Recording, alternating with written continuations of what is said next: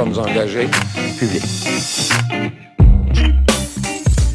Bienvenue aux engagés publics cette semaine, un épisode régulier. On est réunis, on est en compagnie de Benoît Tardy. Salut Benoît, comment vas-tu? Salut Denis, ça va très bien. On est aussi en compagnie de Marie-Christine Lamontagne. Bonjour Marie-Christine. Salut Denis, ça va? Ça va super bien. Et un grand, un grand retour, hein, un LP qu'on n'avait pas vu depuis euh, des lunes aux engagés publics. Salut LP. Salut, ça va bien? Ça va super bien. Merci d'être avec nous. Plaisir.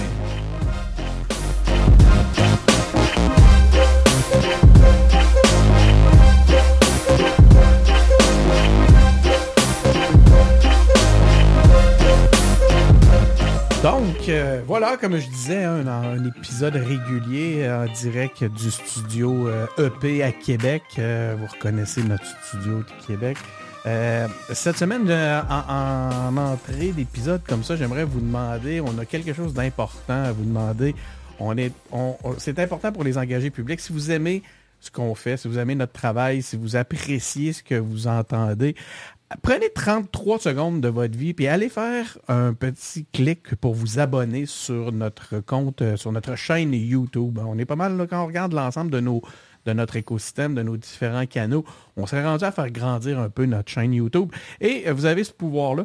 Donc, euh, si vous êtes peut-être pas Patreon, c'est pas grave. Vous pouvez nous encourager. Vous aimez ce que vous entendez, allez sur YouTube et abonnez-vous à la chaîne des engagés publics. Donc, cette semaine, on a différents sujets. Vous connaissez la formule. Hein? On n'en a pas souvent des épisodes comme celui-là. Fait je vous rappelle un peu la formule. On a euh, différents sujets dans l'actualité politique de la semaine ou du, du dernier mois, hein, parce que là, comme c'est là, on en fait un par mois. Et les différents intervenants qui sont avec nous ce soir euh, ont choisi chacun un sujet et euh, on va traiter, on va faire des tours de table, on va traiter tout ça, euh, tout le monde ensemble. Cette semaine, les différents sujets, évidemment, on peut, peut pratiquement pas faire un engagé public à cette étape-ci sans parler de la partielle dans Jean Talon. Ça sera notre premier sujet. Suite à ça, on va parler du remaniement ministériel au fédéral. Ça nous passionne. C'est vraiment un sujet qui nous intéresse beaucoup. Euh, on est tous très, très, très au fait de, la nouvelle équipe et on aura l'occasion de pouvoir, de pouvoir vous le démontrer tantôt. Euh, on a aussi euh, à l'ordre du jour pour nos différents sujets aujourd'hui les primaires américaines. Je pense que c'est c'est LP hein, qui l'avait choisi celui-là, ce sujet-là? On, on va, il va pouvoir nous expliquer. Non, c'est qui qui avait choisi? Non, c'est moi. Ah, c'est Marie-Christine. Va pouvoir nous euh, entretenir sur euh, les primaires américaines, puis on fera un tour de table. Et on va aussi, je pense qu'on a deux autres sujets. On va parler euh, de Meta, hein, qui, euh, qui bloque les médias, qui, qui cesse de partager les euh, médias euh, canadiens. Et on va, on va terminer notre épisode de ce soir en parlant du spectacle des Cowboys fringants qu'il y a eu au Festival d'été de Québec la semaine dernière. Donc voilà, on reprend euh, ça du début. On commence avec notre première thématique, la partielle dans Jean Talon, avec euh, le départ précipité de la députée caquiste Joël Boutin. hein. Les électeurs de Jean Talon vont devoir retourner aux urnes pour choisir un nouveau représentant. Puis là, ben, le résultat de cette élection-là est aussi peu prévisible que, que si vous que si vous lanciez des dés. Donc, on ne sait pas vraiment ce qui va arriver parce que les intentions de vote dans la région de Québec euh, on fait des montagnes russes dans les derniers mois, puis les deux derniers sondages légers placent le PQ à la tête des intentions de vote à Québec. D'ailleurs, ils sont fins et prêts pour cette, euh, cette partielle-là. On l'a vu dans les dernières déclarations de, euh, de Paul Saint-Pierre Plamondon. Donc, selon Philippe J. Fournier, hein, le créateur de l'agrégateur de sondage Québec 125, on pourrait avoir un transfert de vote des électeurs de la CAQ vers le PQ cette fois-ci. Les électeurs caquistes étant déçus pour différents éléments. hein. CAQ a quand même perdu un peu de son lustre dans les derniers mois, dans la région de Québec, ne serait-ce que pour son incohérence dans le dossier du, euh, du troisième lien. Euh, donc, les électeurs caquistes vont peut-être euh, aller se tourner vers une autre, euh, une autre option. Et ça sera évidemment pas l'option de Québec solidaire. Donc, euh, ils vont soit rester à la maison ou soit, pour certains, retourner au PQ. Donc, pour ajouter un peu de piquant à tout ça, les projections, justement, sur Québec 125, euh, placent le PQ, Québec solidaire et la CAQ pratiquement à égalité statistique dans Jean Talon. En fait, euh, si on parle de quoi, c'est 32, 33, ils se partagent tout. Il y a un petit 4% qui s'en va au Parti libéral. On parle d'un ancien château fort libéral, là, pourtant. Euh, donc, on va essayer de démêler tout ça ensemble. Puis, je, je me souviens plus, c'était le sujet de qui, ça, d'ailleurs? On l'avait-tu attribué, ce sujet-là? C'était le sujet de personne. Donc, qui va tout le nous- monde. Donc, tout le monde, c'est ça. Ben, Benoît, euh, Benoît, je t'invite à commencer dans ce contexte-là. Ben. Euh, qu'est-ce, qui, euh, qu'est-ce qui a attiré ton attention dans le contexte du, euh, de cette partielle toute, euh, toute jeune? Ben, moi, je suis un peu surpris qu'elle démissionne, premièrement, mais euh, j'ai moins suivi. là. Moi, je pensais qu'elle était là pour rester, moi. Je la, je la voyais là, installée, puis... On parle- pensais- on parle de Joël De Joël. là. Mais oui, mais, mais moi aussi, je pensais qu'elle rentrerait au Conseil des ministres, tu sais. À un moment donné, parce que là, écoute, à 90 députés, tu peux pas penser que tout le monde va être ministre non plus, mais elle était pas vieille, tu sais, bon, en tout cas. Mais euh, moi, ce que j'aime là, là- là-dedans, là, c'est que ça faisait pas deux jours que la qu'elle avait dit qu'elle démissionnait, que la, la bisbille était pognée à QS. Puis ça, je trouve ça drôle. Ça me fait bien rigoler. Donc, quand tu parles de Bisbee à QS, on a vu un peu qu'est-ce qu'il en était. C'est qu'on a la- le candidat qui s'est présenté aux deux dernières Les- élections, ouais. qui euh, veut évidemment se représenter. Comment il s'appelle déjà? D'ailleurs, on a une entrevue avec lui sur euh, dans toutes les entrevues des engagés publics. Euh, vous Ol- irez Olivier Bolduc qui s'appelle. Olivier Bolduc, merci beaucoup, euh, Marie-Christine. Donc, Olivier Bolduc, euh, j'ai fait une entrevue avec lui. Vous vous en fouillez un petit peu dans nos différentes, euh, soit sur YouTube ou sur euh, SoundCloud ou peu importe, n'importe quelle plateforme. Euh, vous allez tomber là-dessus. Mais vous irez le voir sur YouTube, comme ça, vous allez pouvoir faire un petit. euh, euh, vous abonner à, à la chaîne en même temps. Donc, Olivier, ça fait déjà deux élections qui travaillent le comté. Je pense qu'il a l'impression que cette fois-ci, c'est la bonne, que le comté est mûr pour lui. Puis soudainement, ben, il semblerait que l'opposition, euh, son opposition se présente au sein de son propre parti. Marie-Christine, est-ce que tu peux nous expliquer un petit peu qu'est-ce qu'il y en est? Ben, euh, moi, de ce que j'ai vu, c'est que Québec solidaire euh, voulait une femme pour avoir la parité au sein du, du, du caucus.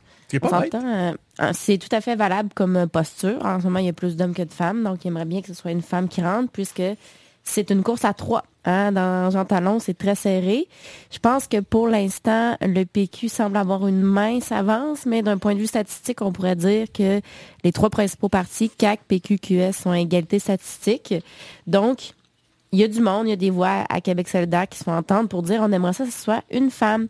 Et c'est pour ça qu'on a vu que Christine Gilbert, qui était candidate également aux dernières élections, euh, s'est présentée. donc, il y aura investiture à Québec solidaire. C'est pas une mauvaise chose, une investiture. hein. Ça montre qu'il y a une certaine vitalité dans, le parti. Mais bon, là, ensuite, qu'est-ce qui va se passer? C'est qu'est-ce qui va ressortir? Est-ce que ça va- le parti va se déchirer? Est-ce que ça va être une vraie bisbée? Ça, ça reste à voir. C'est quoi l'image que ça projette sur les électeurs, justement? C'est- Est-ce que ça peut faire un peu comme ce que Benoît vient de nous exposer, justement, projeter une image de Bisbee, donc de dire, ah, sont-tu à, focaliser sur les bonnes priorités? Est-ce que c'est ton point, hein, Benoît? Ben, en fait, moi, ce que je trouvais que. Moi, je comprends les positions. Je comprends les deux positions, mais je comprends Olivier Bolduc de se dire Hey, moi, je suis allé me faire passer un mob d'en face alors que j'avais aucune chance de gagner. Puis là, qu'on serait peut-être qu'il y aurait peut-être une vraie chance. Là, vous allez en mettre un autre. Attendez un peu. Il me semble que moi, je mérite laisser- de- d'avoir ma chance pour vrai. Mais en même temps, ils veulent des femmes, c'est correct. C'est leur- c'est- écoute, ça va dans le brand QS là, de, de ce- cette position-là. Donc, Ben, la parité, c'est pas juste chez QS. hein. On pourrait non, non, non. dire que, que le PQ pourra avoir le même problème, parce qu'en ce moment, c'est trois hommes qui sont là. Donc, est-ce que ça sera. Est-ce qu'en ce moment, ce serait une femme qui serait recherchée pour représenter euh, le PQ dans Jean Talon actuellement? LP, t'en penses quoi? Ben là, en ce moment, si je me trompe pas, c'est pas encore décidé que c'est euh, On ne le sait pas du tout pour PQ. pour, pour QS, non, c'est ça. Ah, pour QS non plus, il va y avoir une, euh, il va y avoir une Ben, investiture. c'est ça, mais c'est juste qu'il y a eu un appel au vote. Fait que tu sais, je me je, je me demande localement comment est-ce que c'est perçu justement cette affaire-là. Euh, oui, il y, a un, il y a un appel au vote pour une candidature féminine qui vient euh, de, la, de la structure de Québec solidaire, mais localement, est-ce que justement euh, le travail qui a été fait par Olivier Bolduc dans les dernières années, tu sais, il s'est présenté euh, à la partielle qu'il y avait eu euh, comme en 2019, puis après ça, il 2018, s'est présenté encore en, à, la, à la générale. Puis, euh, fait c'est sûr qu'il y a déjà un travail de terrain. Il y a certainement quand même un, un mouvement autour de lui dans, au sein de l'équipe de Québec solidaire localement. Fait que je me demande vraiment de quoi ça va avoir de l'air une fois qu'on a un peu ce clash-là, local versus, euh, versus Est-ce qu'il pourrait y avoir des sorties quand- qui, si, si, mettons, Olivier passe, est-ce qu'il pourrait y avoir une sortie justement de certains membres qui viendraient dénoncer ça, puis par le fait même faire dérailler la campagne, je sais pas, euh, Marie, euh, euh, pour avoir milité au sein des instances, est-ce que c'est un scénario qui est est science-fiction? Ben, si je me souviens bien, en 2022, il y avait eu une course à l'investiture également dans Jean-Talon. Il y avait peut-être quatre candidats, si je me souviens bien de mémoire, dont une femme du MENA Aragon. Ouais, J'espère ben, pas elle- avoir trop euh, démanipulé son nom, mais une femme de grande qualité quand même, et qui avait perdu en investiture comme, contre Olivier, qui Qui avait est- gagné. Qui est à la qui est une de celles qui, qui est sortie officiellement auprès exactement. des médias, oui. Elle, si euh, je me trompe pas, elle appuie euh, Christine Gilbert, la candidate là, qui se présente contre Olivier. Donc, ce serait intéressant de voir euh, la démocratie locale parler. Puis, euh, au PQ, on l'a dit, on ne sait pas encore qui c'est, mais en 2022, le candidat du Parti québécois, c'était euh, Gabriel Coulombe, qui en ce moment est co-porte-parole en économie. Hein, le PQ a fait ça, vu qu'ils sont juste trois, ils ont nommé des Ouais. militants euh, porte-parole de, de ci et de ça. Donc, euh, ça sera intéressant quand même de voir euh, qu'est-ce qui va se passer pour le Parti québécois. Mais outre les candidatures, là, moi, ce que j'ai hâte de voir, c'est l'attitude des partis politiques. Parce qu'on l'a dit, là, les trois misent gros là-dessus. Les trois ont beaucoup à gagner, mais aussi beaucoup à perdre, ne serait-ce que sur l'image qu'ils vont projeter par la suite. Est-ce que ça va faire des partis politiques un peu timorés, qui ont plus peur de perdre que de volonté de gagner? Donc, ça aussi, c'est quelque chose que- qui va être intéressant à voir. Est-ce que les électeurs vont être motivés? Est-ce qu'on va faire des débats d'idées? Est-ce qu'il va y avoir des idées fortes ou ça va être un peu plate, pas vraiment suivi? Moi, j'ai peur, malheureusement, qu'on vive encore une, euh, élection partielle qui est pas très emballante, qu'il n'y a pas de, de débat d'idées profond. Puis c'est ça que j'aimerais voir, en fait, pour la suite. On a vu, là, il y a des... euh, on, on le sait, ça pourrait être un, une prom- un premier, comment dire, un éclat dans le, dans le windshield. Avec quelle belle image. Un éclat dans le windshield de la CAQ euh, de, de- de perdre un, un comté comme celui-là. Euh, je pense que c'est un... Puis, par contre, à l'inverse, s'il le gagne, ben là, ça envoie un message qu'ils sont absolument dominants et qui sont très, très forts. Donc, euh, c'est Même vrai chose que les... pour le, le PQ, en fait. hein. Est-ce que les sondages favorables qu'ils ont la eu pression? vont se transformer en vote dans l'urne? Le PQ a beaucoup de pression, même à trois députés, ils ont beaucoup de pression sur ce- cette euh, partielle-là. Tout à fait. Donc, Je pense que euh, c'est un point intéressant. C'est que, je pense que tu le, tu le disais, euh, Denis, au début, que ça a été pendant, ben, en fait, genre depuis le début de cette circonscription-là, c'était un château fort libéral. Puis euh, ils sont même pas dans la course, là. C'est, Non. une compétition, ils sont, sont, sont juste absents. 4 Complètement. On parle de Ouais, les, sondages nous disent 4 Donc, euh, effectivement, c'est un autre élément qui nous démontre à quel point le paysage politique change, peut changer rapidement. Donc, euh, est-ce qu'il y avait quelqu'un d'autre qui voulait se- qui voulait amener un point sur euh, la partielle avant qu'on passe à un autre sujet? Ben, c'est quoi les candidats que vous voyez, vous autres? Oui, j'aime Hein? ta question. On va y aller avec. euh, on va y aller, on va commencer avec LP qui, qui a un petit sourire, genre, qui n'a pas l'air de le savoir exactement encore. Qui t'aimerais voir là, dans Jean Talon? Hmm. Ben, je pense que peu importe ce qui se passe, j'aimerais peut-être justement qu'on aille. Tu sais, c'est toujours spécial une partielle parce qu'on a des enjeux locaux à mettre en lien avec des enjeux nationaux parce que ben on a la chance d'avoir le spotlight pour tout le Québec, mais aussi il faut parler des, des, des, des dynamiques locales. Puis je pense que j'aimerais ça voir quelqu'un qui est capable de justement jouer cette dualité-là, puis qui fait pas juste s'appuyer sur le fait que c'est une partielle, puis que le chef va aller passer tout son temps Ouais, dans ouais, la c'est ce circonscription. là. Ouais. C'est quand même ce qui va arriver. Mais as-tu des noms? On va quand même te pousser à te commettre. As-tu des noms que tu aimerais voir? Peu importe dans le Euh, parti, là. Moi, hmm, je pense que je sais sais qu'est-ce que euh, Mégane Péry-Mélenchon a dit qu'elle se Elle a déjà annoncé qu'elle n'allait pas? se présenter. Ouais. Fait que tu vas pas la Mais garder pour sûr ton... que euh, vu que c'était c'était ma députée, euh, ça m'aurait pas dérangé. Mais euh, mais euh, sinon, ben, je te dirais, je pense que ce serait pas mauvais que ce soit une femme pour Québec solidaire. Euh, Pour je pense que aussi. tu sais, ils ont, ils ont une intention. Ben, c'est sûr que c'est pas mauvais, là. mais dans le sens de, ils ont, ils ont, je trouve que l'intention est vraiment louable d'avoir, euh, d'essayer d'aller chercher cette parité-là, puis de, de pousser ça. Euh, Est-ce qu'ils vont être capables de le faire sans mettre le feu à la maison? C'est ça que je me demande, moi. Moi, je pense que oui. Je Ouais. pense que je pense qu'ils sont rendus un petit peu plus comment dire, docile. Qui on parle? De qui on parle, là? QS ou PQ? On parle de Québec solidaire. Québec solidaire. Là, je vois, euh, on dirait que Christine Gilbert, là, ça, serait, euh, ça serait positif quand même là, de, Ouais. de, de l'avoir. Marie-Christine a vraiment envie de parler actuellement. Je pense, je le vois dans son non-verbal. Marie-Christine, toi, tu as déjà commencé à parler un peu de ce que tu espères au point de vue de la dynamique. Est-ce que si on te demande des noms, Mais j'ai pas de nom à te nommer. Mais si je devais m'avancer, je dirais que pour le PQ, il y a de fortes probabilités, à moins d'un revirement de situation, que ce soit leur ancien candidat, Gabriel Coulombe, qui y aille. Pour QS, moi aussi, j'aimerais bien avoir une femme, ne serait-ce que parce que sinon, ça risque d'être uniquement masculin. J'aimerais bien en avoir pour une femme pour le PQ. S'ils ont une femme à sortir de leur chapeau, je pense que ça serait un bon coup. Parce qu'on a besoin de cette parité-là. Mais vraiment, je pense que ce qui va être le plus intéressant, c'est qu'est-ce que les partis vont mettre de l'avant? Est-ce qu'ils vont être capables d'inspirer quelque chose aux électeurs?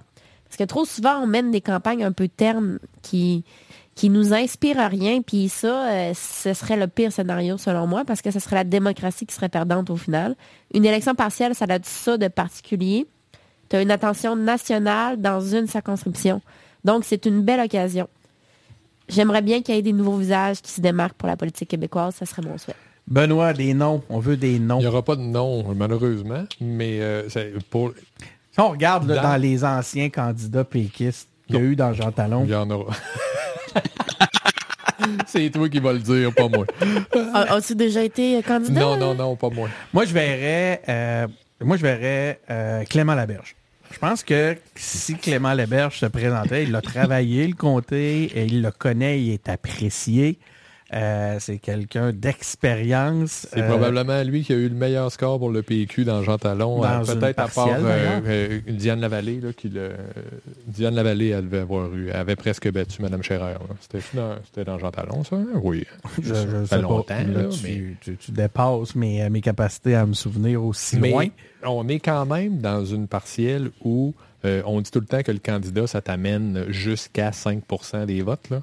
Ben, je pense que s'il y, a un parti qui sort une vedette, il, va avoir une, longueur d'avance parce que c'est serré en maudit. Et ça, c'est intéressant, Benoît, puisque c'est- c'est vrai que dans le cas précis où les trois partis se suivent de très proche, le, le candidat pourrait vraiment avoir un impact dans le résultat. Ça, c'est un très bon point. D'où le, le point que si le PQ était capable de ressortir de leur chapeau un Clément Laberge, ben ça serait, euh, je pense que ça serait, Faudrait y en parler. ça serait gagné. Ben écoute, euh, pour ceux qui, euh, qui sont intéressés à entendre un peu la vision, la dynamique qui est Clément Laberge, vous avez une entrevue sur euh, la chaîne YouTube des engagés publics. La thématique ce soir. Vous pouvez d'ailleurs en profiter, on en a écouté l'entrevue avec Clément Laberge pour euh, vous abonner à la chaîne euh, de YouTube des engagés publics. Mais euh, non, effectivement, ça serait intéressant d'entendre son point de vue là-dessus. Assurément, probablement qu'il a été approché par le parti. On peut pas savoir. Il faudrait vraiment lui demander.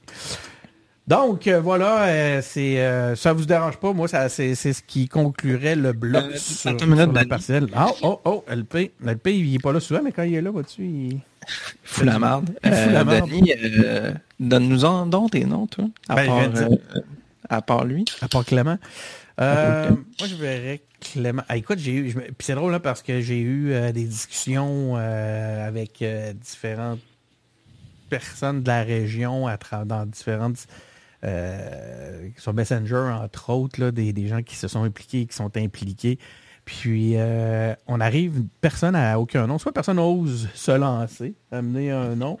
Euh, le fait que ça doit peut-être être une femme, mais revient régulièrement. Moi, je pense que c'est un point intéressant, aller vers cette parité-là. Moi, j'aurais aimé ça, que ce soit Mégane Paris-Melançon. Je ne sais pas. Moi, je suis dans une bulle. Je suis dans une bulle où je la vois beaucoup parce que je, je consomme beaucoup de contenu. Mon algorithme est très axé sur la sur la politique. Donc, je la connais euh, bien de par la justement c'est tout- toutes les publications dans les médias sociaux. Donc, j'ai l'impression qu'elle est quand même relativement connue.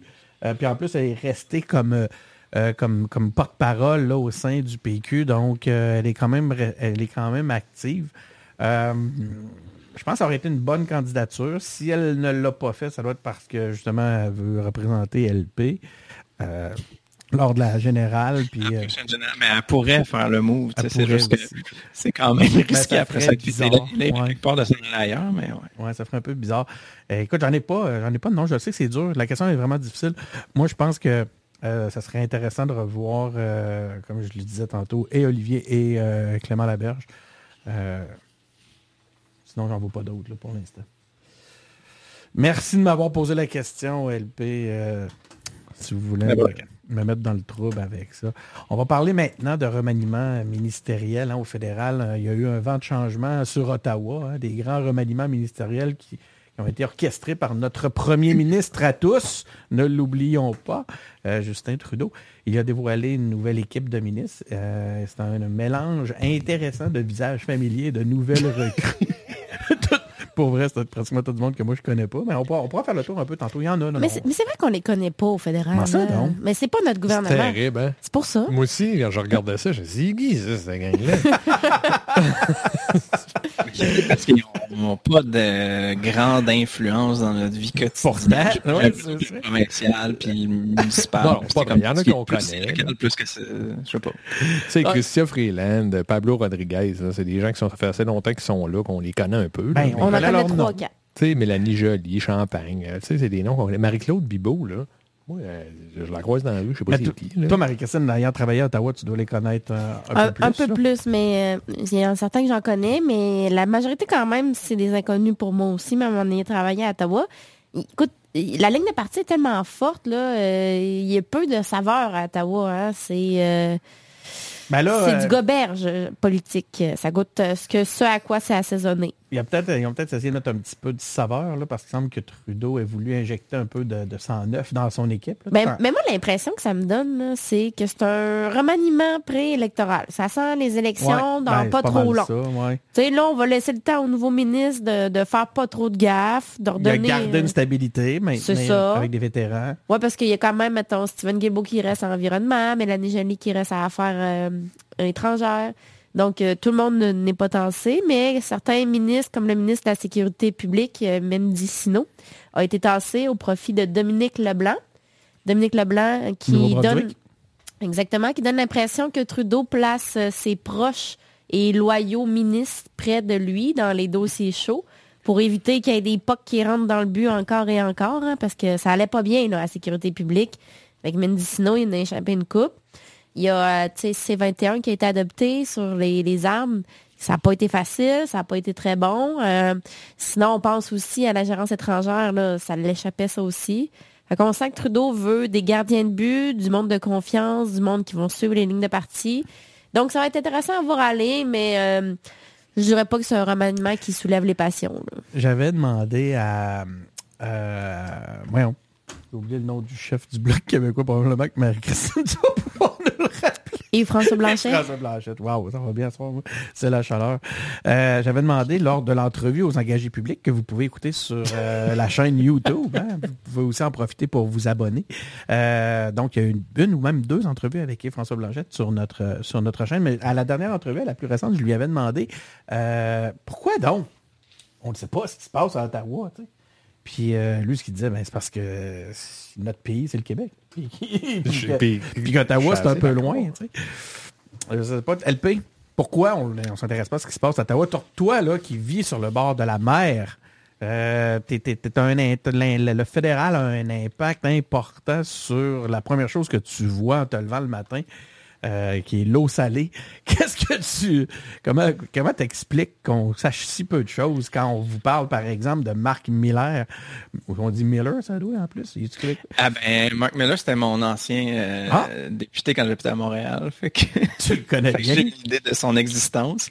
Puis euh, l'autre que je connaissais bien, c'était... ben, que je connaissais bien, que, dont je connaissais l'existence, c'est Ouais, la c'est- Métis. Parce que, que la première fois que j'ai vu euh, son- sa, sa pancarte, je trouvais que... Je pensais que c'était ta face qui était sur une pancarte électorale. Qui ça? Lequel? à Denis. Lequel, ça? La Métis. Euh, Lametti. Lametti. Il va falloir que- La métier qui a Euh, été tassé du Conseil des ministres, hein? Il me Ben, semble, il fait partie de ceux qui ont été Tu sais, je, je tassés. trouve que c'est quand même euh, dans un moment... Le, le Québécois David. Lametti perd le ministère de la Justice au profit de l'Ontarien Arif Virani, alors qu'Ottawa prépare le combat contre la loi sur la laïcité de l'État devant la Cour suprême. Non, ça Ouais. va à peine que tu ailles chercher la face de ce gars-là. Hey, on... Il me ressemble tant. Euh, ben oui, euh, tasser du... Ah, un peu. Un peu. Non, non, on voit, mais il y a quand même. euh, Oui, c'est ça. Tu sais, Denis, euh, dans le, tu sais, mettons, il y a, il y a, il y a une, je sais pas, quelques années, un peu moins de barbe, euh, puis la Métis aussi, qui était pas exactement la même personne. En tout cas. Si tu regardes bien vite, les yeux fermés dans une autre pièce, dans le fond. Ben, mettons, tu passes en char à côté d'une pancarte électorale, ça se peut que tu penses que ça. Non, mais il y a une espèce de petite tranche, petit menton, là, qui a pas, de- pas de menton, ça. genre, là. Non, non, je- moi, je me trouve une des ressemblances avec euh, David Lametti. Ben, je, je compatis, euh, monsieur Lametti. C'est pas facile de vivre avec cette face-là. Euh, je sais, je sais de quoi je parle. Je vis avec depuis 50 ans maintenant. Donc, Puis en plus, euh, se faire tasser pour le ministère. là. Ah que- ben là, ça, raison de plus de compatir, hein, parce qu'il pourra Ben, pas venir combattre la loi sur la laïcité. Peut-être que, ben justement, c'est ça que je trouve intéressant. Peut-être que justement, il voulait pas mettre quelqu'un du Québec dans cette position-là. Ben, je sais pas. hein. Euh, ouais, ben c'est ça. Ah ouais, Fait ça que, l'aurait pas aidé euh, autant que, peu importe c'est quoi son opinion personnelle puis ses intérêts à lui euh, individuellement, là, David Lametti, euh, peut-être que si le projet fort du gouvernement c'est de combattre la loi sur la laïcité, ben probablement que c'est mieux de pas mettre un Québécois là-dessus. En même temps, hum, pas sûr. s'il veut gagner Ouais, ses élections ça, après, ça, ou je sais pas trop. Mais après, si tu veux avoir une, access- une acceptabilité sociale du combat de Ottawa contre la loi québécoise, me semble que ça fait très bien un Québécois. Fait que Ben, je sais Jean pas. Chrétien, il aurait mis un Québécois où il aurait été Sans lui-même. doute. Il aurait été lui-même. Ben, au bat. Ouais. Ouais. Et ça serait fait un malin plaisir à prendre le dossier le plus complexe puis à venir le fighter. Puis il aurait été chercher du respect au sein de la, de la population à cause de ça, à cause de son esprit combatif.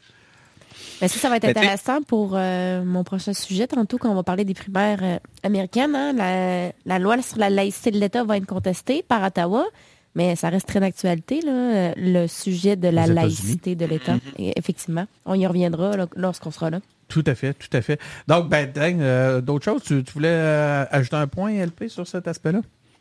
Ben oui, non, mais je pense que pour revenir à ta question de pourquoi est-ce que même si je me lève le Ouais. matin, euh, bon, faut que j'ai quand même, faut que je plisse un peu les yeux là, pour voir la mer, là, mais, mais j'avoue. Euh, mais euh, c'est pour ça le ministre est un petit peu trop loin, pour que je le vois. Mais euh, sérieusement, à part passer puis dire ah on a annoncé euh, des millions pour euh, telle patente ou pour telle autre patente, peut-être aussi qu'en région, on les voit juste encore moins. Fait qu'ils ont le Canada au complet à couvrir, ils se concentrent sur une coupe de grosses villes, on va les voir euh, être élus ou etc. à gauche et à droite, plutôt dans les grosses villes, puis je pense souvent moins au Québec qu'ailleurs. Fait que euh, c'est sûr qu'ici, euh, quand ils viennent dire qu'il y a un agrandissement ou je sais pas, ils donnent des fonds pour une nouvelle route pour transporter telle affaire jusqu'au port, ben on en entend parler, on les voit serrer des mains, puis ça finit pas mal là. Bon, ben, faut ça, je croire que, comme si c'était des, les dirigeants d'un autre pays. euh, ça fait bizarre un peu. Les, euh, on leur donne de l'argent, ils nous redonnent un peu d'argent. C'est une, c'est une relation pécuniaire. sont fins, Ben oui. sont vraiment C'est pas assez, mais... Ils nous donnent de l'argent. Ils nous donnent de l'argent. Ouais, c'est. Ah, mais on la paye, cette Ben Je dépenser? truc? Non, je veux rien à dire. À part que, à part que LP, c'est celui qui est le plus proche de ne pas vivre au Canada dans toutes nous autres. Lui, à 200 km vers l'est, il n'est plus au Canada. Euh, mais euh, je pense que je vais revenir sur un point. euh, Ah oui, donc. Je trouve que c'est quand même intéressant que Guilbeault se soit pas fait euh, tasser parmi euh, les autres noms. Je pense qu'il commence. J'ai l'impression qu'on commence tout juste à en entendre parler, puis qu'il commence un petit peu à prendre sa place, là, puis à un petit peu moins euh, faire pitié à côté des autres ministères qui prennent toute la place. Euh, il met un petit peu plus son pied à terre, ou tu sais, un petit peu plus de visibilité là, aussi à l'international. Fait que euh, je présume c'est pour ça qu'il garde sa place, mais j'espère qu'il va continuer un peu comme ça. Moi, je pense qu'il garde sa place parce qu'il fait pas de bruit, justement. S'il avait fighté réellement pour les contre, pour les changements climatiques, puis euh, la- la- l'envi- et pour l'environnement, mais on, probablement qu'il aurait peut-être été tassé parce qu'il dérangeait. Mais tu sais, moi, je veux une, évalu- une évolution là, par rapport à quand il a premièrement été nommé ministre jusqu'à aujourd'hui. Il y a une petite hausse. Puis j'espère que s'il est toujours ministre dans 50 ans, ben, là, il va prendre des actions qui sont vraiment structurantes. Oui, ça va être le temps. Il Il être aurait fallu qu'il se présente dans les années 70, c'est juste ça l'affaire. On n'en est Il va être là. rendu à 108 euh, dans 50 ans. Bon, c'est le fun qu'on en rit. Les, euh, hey, y a quelqu'un qui a vraiment envie de continuer à parler de ça? Les, euh, les, euh, les, les- les- le nouveau Conseil des ministres euh, du Canada. Euh, voilà, c'est ce qui fait. c'est la façon dont on a couvert le sujet avec un grand enthousiasme, mesdames et messieurs. Euh, malheureusement, on n'a pas un épisode là-dessus sur notre chaîne YouTube. Sinon, je vous aurais invité cordialement à aller l'écouter et en profiter pour vous abonner. Non, mais sans blague, euh, on a quelques entrevues avec des, des députés fédéraux et ce ne sont pas que des bloquistes. Donc, euh, je vous invite à aller écouter ça. On, a- on avait d'ailleurs euh, Joël Lightbone, hein, qui euh, qu'on voit pas au, Conseil des ministres. Ça, ça en est un qui dérange puis qui a pas sa place. Je dis que c'est- je vais faire un lien avec ce que je disais tantôt avec Guilbeault. Est-ce que Joël Lightbone, pour faire un rétrofit sur notre sujet antérieur, pourrait être un candidat intéressant? Peut-être que ça pourrait faire bouger l'aiguille libérale. Moi, je pense que ça serait un bon coup pour les libéraux, mais Ça serait pas insuffisant. sûr, ouais. Ben, peut-être pas assez pour gagner, mais euh, ça, ça les aiderait. Marie-Christine? Ben, je pense que ça pourrait être un bon coup, mais je le sens fatigué, Joël Lightbound. Ah ouais, hein? Il, il a juste 35 ans, on en parlait, moi puis Benoît, mais il a l'air d'un gars de 55 ans, un peu fatigué, sur le bord de la retraite. Est-ce que tu as contre les gars de 35 ans. 105, 55 Ouais, j'ai ans? absolument rien. 155 ans? Tu peux avoir 55 ans puis être euh, frais comme, euh, comme un genou, là, mais... Ben, moi, j'ai 50 ans, je suis fatigué. Non, ouais, mais lui, il est 35 ans, puis il a l'air fatigué. On dirait qu'il il a plus la verve d'aller se battre. Puis quand t'es chef, euh, ça prend, ça prend l'énergie quand même. Fait que j'ai quelques, quelques réserves quand même. Mais il pourrait, il pourrait. Il y a ce qu'il faut, c'est sûr. Si on parlait de vedette, là. Ouais, ça, c'est sûr. Lui, Ça lui, en ça en serait serait une. une, ça. Ouais. Il gagnerait pas pour autant. Je suis pas sûr, par contre. Je sais Ouais, pas. Écoute, sais c'est bien dur à dire, mais je pense pas que ça ferait changer les, les intentions de vote tant que ça. Mais ça serait un maudit bon coup pour les libéraux, à mon avis. Marie-Christine, euh, Oui. si je te demandais de, parce que tu es la plus proche du frigo, d'aller chercher de la bière, est-ce que je me ferais accuser de... de- La même chose que la dernière Ouais, fois. que de me ferais accuser encore une fois de, de machisme. Et non, mais ça se peut, je sois assis ailleurs la prochaine fois. oui, tu vas t'installer ailleurs. Ben, je vais vraiment chercher de la bière. ça fait. Mais cette place-là, c'est la bière, c'est la place de celui qui va chercher de la bière. C'est ça qui arrive. Je, suis en pensais le générique des engagés publics. je l'ai accroché sans fin. de la bière. oui, c'est. Interlude. Interlude, man. Ça n'existe plus, hein? Intermède, puis Marc Legrand, puis tout ça, là, ça n'existe plus, ça. La Marc TV. Legrand? Marc Legrand, tu te rappelles pas de ça? C'est lui qui, à piano, Télé là? Métropole, ouais, il faisait l'ouverture puis Aïe. la fermeture des émissions, là. Puis à. Radio-Canada, il y avait l'hymne national, puis il y avait toute la patente. Je me souviens de l'hymne national. Et- Avec tout le... C'était le- pas au Merci, dimanche qu'il y avait un intermède. Où, euh, tu sais, comme t'arrivais dans le milieu du film, puis ça faisait comme, c'était, pas trop, c'est- les pubs, intermède ou je sais pas trop, là. Ouais, mais c'est ça, le gars, le- c'est ça, le, le gars chez Télé-Québec, il était là. Cinq minutes pour changer la beaucoup, bobine. euh, Marie. Euh, Est-ce qu'on a fait le tour pour les, euh, les différents sujets? Tu voulais nous parler de Dominique Leblanc, si tu fais, c'est-tu... euh, Oui, oui, je- C'est c'est couvert. fait. euh, J'en ai parlé de sécurité publique. Là. Superbe.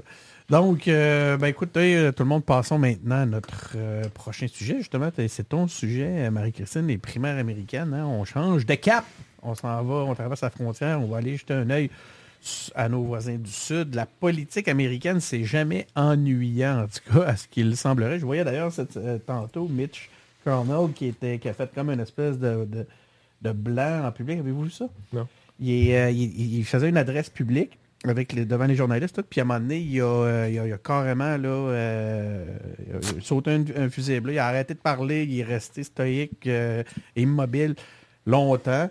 Puis euh, jusqu'à temps que son équipe vienne le chercher en lui demandant ça va, euh, Mitch. Ils l'ont amené dans son bureau. Ils l'ont ramené pour répondre aux questions des journalistes. Et évidemment, les journalistes, les seules questions qu'ils avaient, c'est qu'est-ce qui vient de se passer. ça. Ouais. Puis ça amène un sujet, puis je m'excuse de, de non, hijacker ton sujet à travers ça. Marie-Christine, on va y revenir. Euh, D'avoir des, des personnes aussi vieilles, puis je ne veux pas faire de l'âgisme, mais on pense à, à- à Biden qui, des fois, on le voit, qui ont soit chambranlant, soit un peu fragile, ou soit même dans ses propos où il y a des senior moments, hein, qu'on dit. C'est ça. Euh, et euh, là, on a Mitch aujourd'hui qui nous le fait. Je parle de lui comme si c'était mon, mon grand pote. Je vous assure que ça le Comme pas. si vous C'est- aviez élevé les cochons ensemble. Ouais, c'est ça, c'est vraiment pas mon, mon préféré. Cela dit, c'est parce que je suis pas sûr de son nom de famille, c'est Cornell. McConnell. McConnell. McConnell. J'aurais juste, juste continué à dire McConnell, Cornell, puis m'aurais pensé que je le disais bien. Quoi qu'il en soit, euh, je, je regarde ça aller, puis Il me semble que ça donne une drôle d'image de la puissance américaine, non? Toi, ça te dérange pas d'avoir un Ben, ça me dérange pas. Écoute, Tu c'est- penses que les Je pense Américains que c'est inévitable qu'à un moment donné, tu as des blancs. Là. Puis plus t'es Ouais, mais ils vieux- ne pourraient pas être plus jeunes, leur candidat. Ouais, mais il y tu qu'il n'y aurait pas de blancs? Je sais pas. Là. Je- je- Le gars Ben, est malade. jeune, il... Le gars est-tu malade? C'est ça qu'on sait pas. Mais au-delà de, de ce cas-là isolé, c'est vrai, tu sais, tu penses à Bernie Sanders, à Trump, à Ben Joe oui. Biden. Ah non, il pourrait avoir des plus jeunes, mais moi, j'aime pas ça qu'on... qu'on- Mais moi, On l'affaire, c'est ça. Je suis d'accord avec toi. Sans évacuer les vieux, est-ce que les jeunes ont réellement place tu sais, dans, dans la politique américaine particulièrement? En américaine, non. C'est sûr que non. Ouais, c'est peut-être un problème aussi, mais c'est peut-être pour ça aussi que ça périclite un peu quand même les États-Unis. là. euh, Ah! C'est c'est plus ce que c'était, là, on va se le dire. Ah, ben, je me demande si c'est c'est peut-être parce que faut tellement, tellement que tu aies ramassé d'argent puis de contacts qui vont te donner de l'argent pour, pour faire une campagne électorale présidentielle que tu peux pas en 35 ans de vie, en 40 ans de vie, accumuler tous ces contacts-là qui te permettent de te rendre à ce moment-là. tu sais. Euh, j'ai l'impression que c'est un travail Donc, qui te demande d'avoir arriver. 60 ans et plus. Tu peux y arriver trop tard quand tu plus justement la- la- toute la présence d'esprit nécessaire pour être euh, solide dans ton poste. En tout cas, écoutez, je disais que c'était pas ennuyant. On a encore eu un exemple aujourd'hui que, que ça ne l'est pas. Euh, donc, il se passe des choses intéressantes. hein. C'est Marie-Christine qui a porté notre attention là-dessus. Du côté des primaires républicaines, la droite chrétienne semble maintenant prendre le dessus. Selon un- une analyse qu'on pouvait lire dans le Devoir, c'est d'ailleurs l'article que tu m'avais envoyé, euh, Marie, cette semaine, euh, ils sont euh, les grands gagnants des dernières primaires. Je parle des, euh, des- de la- l'aile chrétienne. Euh, la droite chrétienne est en train de remodeler le paysage politique républicain. Euh, c'est ce qu'on pouvait lire dans, dans le dans, dans l'analyse. Euh, alors, qu'est-ce que ça signifie pour l'avenir du parti, euh, plus largement, même pour la politique américaine? On est en droit de se le demander. Euh, Marie-Christine, c'est la raison pour laquelle tu nous as amené le sujet. Qu'est-ce qui a attiré ton attention? Oui, ben en fait, moi, j'étais en mode vacances. Là. Ça fait deux semaines que je suis dans le coin LP Ben oui. en Gaspésie. Je faisais le grand tour la Gaspésie. J'étais en mode, euh, je suis pas trop trop euh, les nouvelles, quoique une fois de temps en temps, m'acheter le petit devoir papier en buvant mon petit café le matin. Un petit plaisir que j'aime en vacances. Puis là, je tombe sur cet article-là. Là, Ça t'a mis de mauvaise humeur. ah, ça m'a mis de mauvaise humeur. Parce que là, l'affaire, là, c'est que la droite chrétienne aux États-Unis, c'est un mouvement organisé, efficace, qui a de l'argent, une machine bien huilée.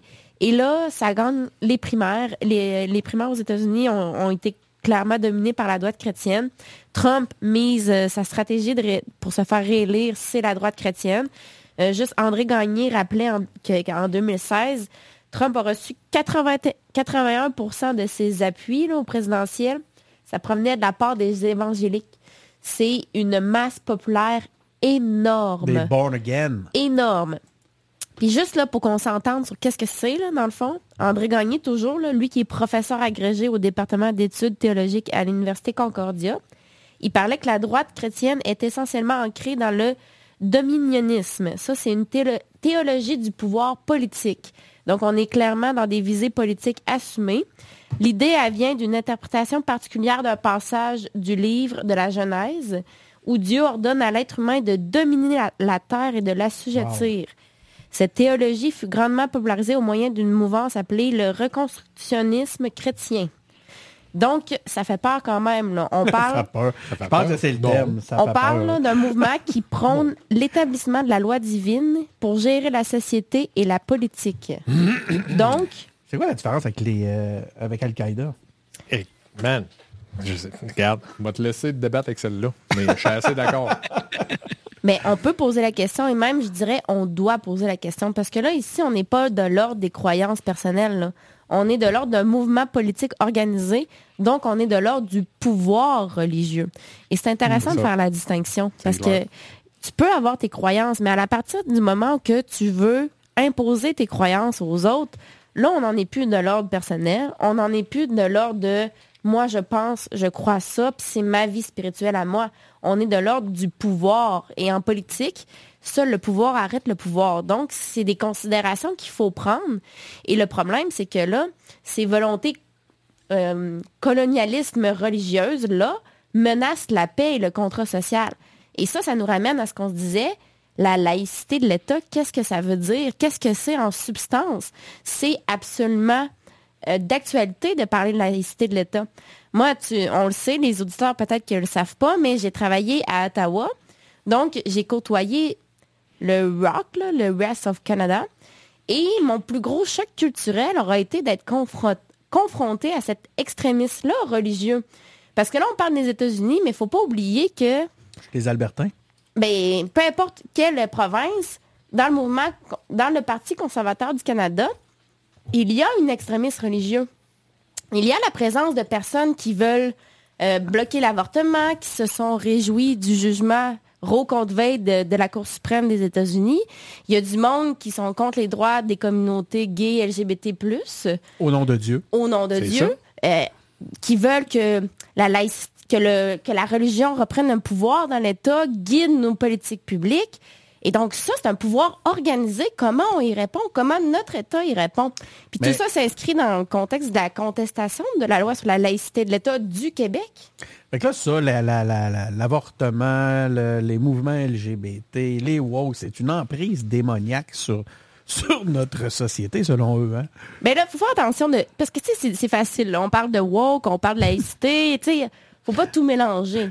Mais je pense qu'il faut quand même voir ce que c'est pour ce que c'est. La religion étant un pouvoir religieux, la laïcité de l'État, elle est absolument fondamentale. On peut débattre sur les modalités de cette laïcité-là, mais il faut absolument avoir conscience de l'importance de cette laïcité-là. Je trouve ouais, que c'est quelque ça. chose qui est trop souvent évacué du débat. Mais, mais mon point, c'est surtout une boutade, tu l'as compris, pour dire que pour eux, ils l'amènent jusqu'à un point, je parle des religieux chrétiens, les born again, entre autres, vont amener justement tout ce qui va à l'encontre de leur croyance à l'état de, de démoniaque, d'occulte.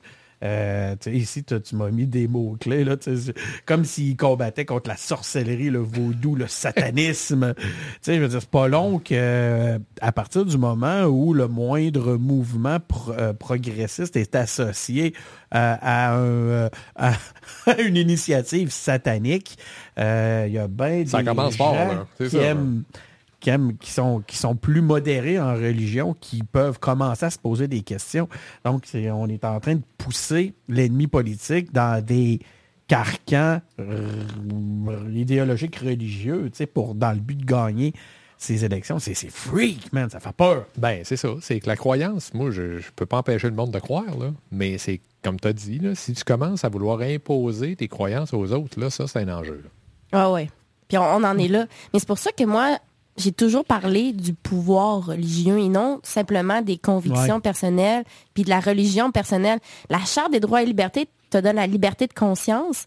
Parfait.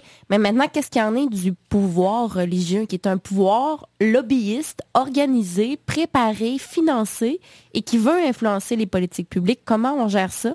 Je pense que c'est important d'en prendre conscience parce que souvent, il il y a une seule on va, on va nommer les choses. Là. Il y a une religion qui est plus souvent visée que, les autres lorsqu'on parle de laïcité de l'État. Mais il ne faut pas oublier que la laïcité de l'État, ça nous protège contre tous les excès de la religion et que c'est une manière justement d'assurer la vivre ensemble et la cohésion sociale parce que entre les religions elles-mêmes, il y a des luttes de pouvoir. On, on pense au conflit en, en Israël, en Palestine. C'est d'abord religieux, ensuite c'est politique, ensuite c'est euh, géopolitique, mais il y a quand même un aspect religieux là-dedans. LP, as-tu un point que- sur lequel tu aimerais intervenir dans ce que tu entends? Ben, tu sais, c'est quand même euh, Dieu qui a donné le territoire euh, aux protestants américains. Donc, euh, eux, ils doivent euh, bien évidemment le le- l'utiliser ou le, le conquérir Bien à sûr. pleine capacité. Puis, euh, Euh, si, si Dieu n'avait pas voulu... Constitution aussi, je. Si, si Dieu n'avait pas voulu qu'on utilise des armes à feu, il n'en aurait pas fait. C'est ça.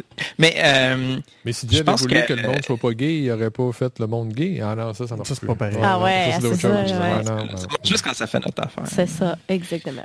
De toute façon, c'est en écoutant des propos comme ça qu'on va tout finir gay, Benoît Tardy. Je le sais. Non, c'est dans, dans la bière. C'est dans la bière. C'est vrai, c'est dans la. Mais Ouais. là, on, a- on est correct. Là. On n'a on n'a pas la bière qui rend gay à soir. Non, c'est quoi la bière qui rend gay? Euh, Ah, c'est la Bud Light. la- C'est- euh, la non, c'est la? Coors Light. Hein? Coors Light?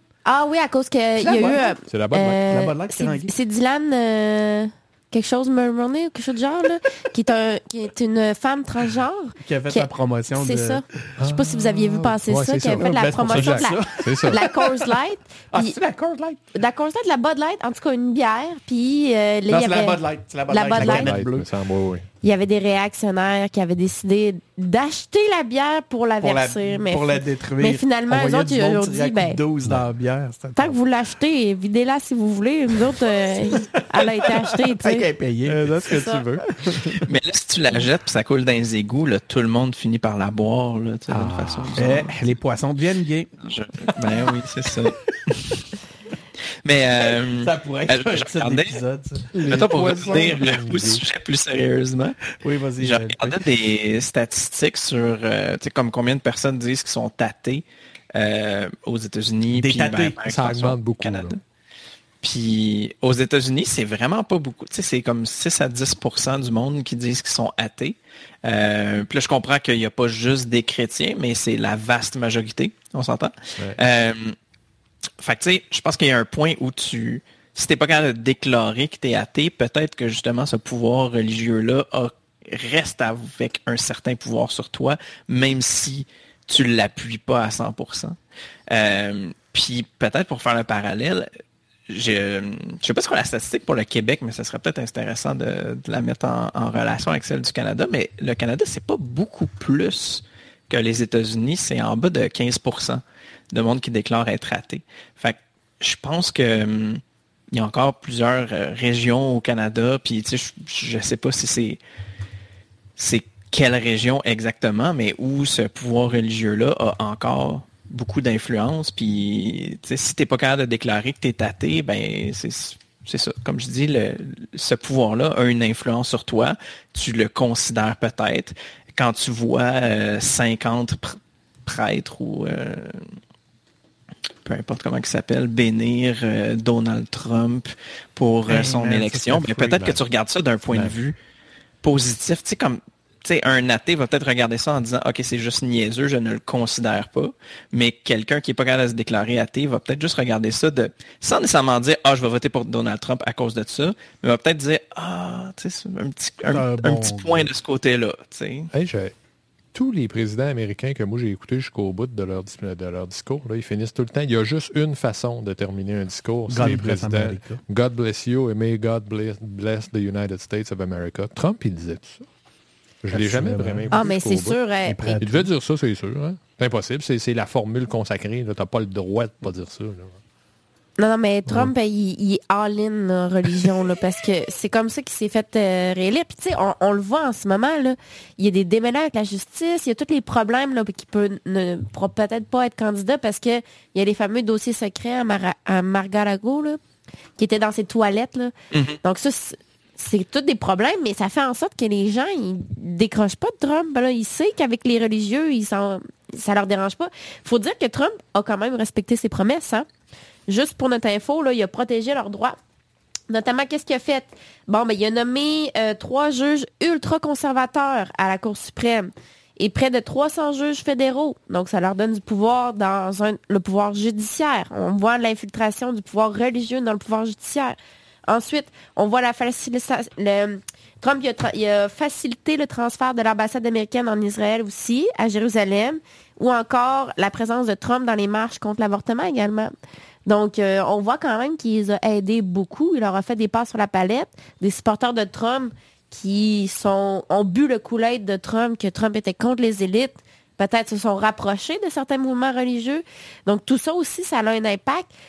C'est pas un petit impact ce qui se passe aux États-Unis va se transférer aussi ensuite au Canada, donc à, voir la suite.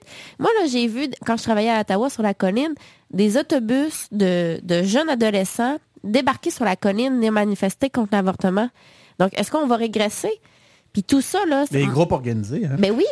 Puis c'est une menace fondamentale à la démocratie, tout ça. Parce qu'on on a besoin d'un État laïque, on a besoin d'une population informée. Mais si tu es endoctriné, parce que ça arrive parfois que le pouvoir religieux endoctrine les Ben gens, voyons. C'est arrivé? ça arrive. hein, je C'est toujours un ici. choix personnel. Ben oui. C'est parfois un choix personnel. On peut pas présumer, mais on non. peut pas non plus se fermer les yeux sur le fait qu'il y a de l'endoctrinement. Et ça fait une population qui n'est pas éclairée Et en, en démocratie, on a besoin d'une population éclairée. Et donc, moi, ça m'inquiète. Et là, vous allez venir me voir, vous allez me voir venir à mille à l'heure. Je vais parler de la crise de la démocratie. Hein, je je ne peux pas, mais il faut le nommer au minimum. Je ne m'attarderai pas trop. Je pense, euh, Denis, qu'on pourrait faire un, un- un épisode complet des engagés publics sur ça. Il y a tellement à dire, mais c'est fondamental. Ben, il va falloir qu'on pense à notre Si- modèle de si société. je peux me permettre, sur notre chaîne YouTube, il y a un épisode qui s'appelle La démocratie en crise, qui, euh, pour lequel tu avais eu des propos euh, où tu expliquais ton point de vue par rapport à tout ça. Donc, vous pouvez l'écouter, comme je le disais, sur notre chaîne. Vous en profiterez en même temps pour vous abonner.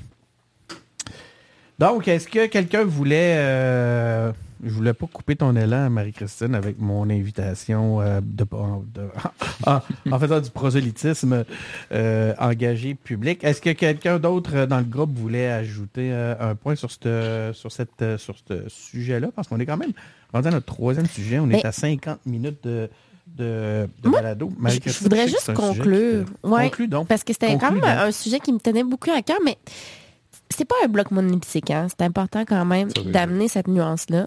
Il y a différents courants, différents radicalismes, mais ce qui est intéressant à voir, c'est que c'est un bloc qui se tient, qui est uni, qui se rassemble derrière quelque chose. Alors, regardez l'état de la gauche. Là. Puis là, je parle de la gauche dans le sens large. Est-ce que la terme. gauche serait une, comparable à un mouvement religieux? Non, mais c'est un mouvement. C'est un mouvement, tu sais, parce que là, on parle de la droite chrétienne, droite chrétienne qui est unie, grâce justement à ce ciment religieux-là. Mais mettons la gauche social-démocrate, mettons, en opposition à ça. La gauche républicaine, mettons, qui parle de la laïcité de l'État. La laïcité, c'est un élément important de la République. Com- là, complètement désunie. Je m'excuse, mais là, moi, j'ai un point là, sur qui, qui me fatiguait dans ce que tu dis. Moi, j'ai pas l'impression que la gauche d'aujourd'hui est une gauche qui défend la laïcité. Au contraire. Euh, la plupart du temps où on entend les grands défenseurs justement de la liberté religieuse, c'est un autre terme euh, noble derrière lequel on peut euh, se cacher, vient justement défendre pratiquement les, euh, les, les- les lubies religieuses, les lubies dogmatiques, puis même dans, dans son fonctionnement, dans sa, dans sa dynamique de pensée, on va retrouver des, des, des- des éléments, encore une fois, genre utiliser le mot dogmatique, qui ressemble beaucoup à ce qu'on va retrouver dans les mouvements religieux. Puis ça, je parle euh, de la gauche actuellement. Là. Moi, je pense pas que la gauche est le, le- le- le porte-étendard qui va nous défendre, qui va défendre la laïcité. On voit le contraire actuellement. On a parlé tantôt de ce qui s'en vient pour justement contester euh, les, lois sur la laïcité au Québec. Ben, ça vient souvent de mouvements de gauche. Le Parti libéral du Canada n'a jamais été un parti de gauche tel qu'on le sent aujourd'hui. Euh, le, le NPD est un parti qui, qui est contre ça. Si on gratte chez QS, c'est pas long qu'on voit aussi que c'est quelque chose qui est contesté. Euh, moi, je pense que la laïcité trouve des ennemis à gauche pas mal plus que des défenseurs. Il est fort génois. Mais en fait, la laïcité trouve des ennemis à gauche et à droite. Mais moi, ce que j'ai voulu dire, puis c'est pas en opposition Ben, moi, avec ce que ce j'ai que, voulu tu dire, viens c'est très de, clair, mais oui, de préciser, c'est que justement, la droite est organisée, puis la gauche est complètement désunie. Parce que justement, la gauche républicaine est, est plutôt tassée pour une gauche un peu plus individualiste, la gauche des identités. Moi, je suis.